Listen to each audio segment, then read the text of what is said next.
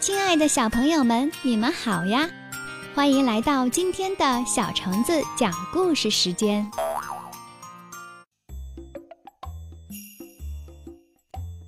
勇敢的小刺猬，在这么多的小伙伴中，小猴最瞧不起小刺猬了。瞧他那丑样，满身插着大针，又尖又小的脑袋，老是缩在肚子下面，一副胆小怕事的样子。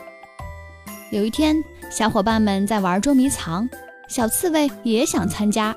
小猴不高兴了：“去去去，你凑什么热闹？”小鹿和小松鼠都为小刺猬求情，说：“让小刺猬来吧，小猴。”“哼，让他来，他能干什么？呆头呆脑的。”小猴说道。“这话太不公平了。”小白兔跳出来打抱不平：“小刺猬并不笨，每天夜里它都能捉老鼠呢。捉老鼠有什么了不起？”小猴提高了嗓门说：“它能像我跑得那么快吗？”能像我一样爬上这棵树吗？大伙儿不吭声了。小刺猬那圆乎乎的身子动了动，悄悄地退到一边去了。捉迷藏开始了，小白兔撒腿往草丛里跑，雪白的身子被长长的草遮住了。忽然，小白兔惊慌地尖叫起来：“蛇！蛇！”小伙伴们都从藏身的地方跑出来，问蛇在哪儿。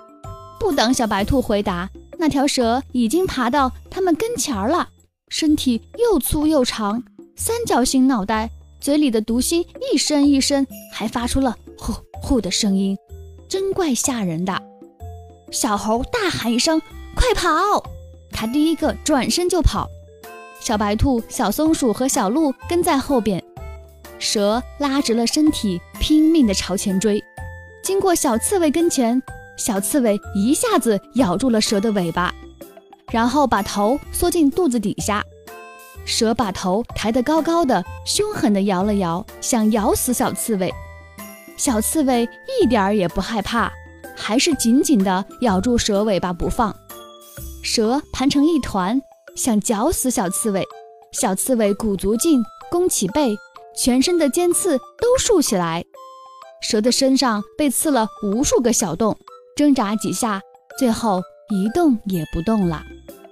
小伙伴们都回来了，看到小刺猬把凶恶的大毒蛇给刺死了，大伙儿都夸奖小刺猬：“多亏了你救了我们！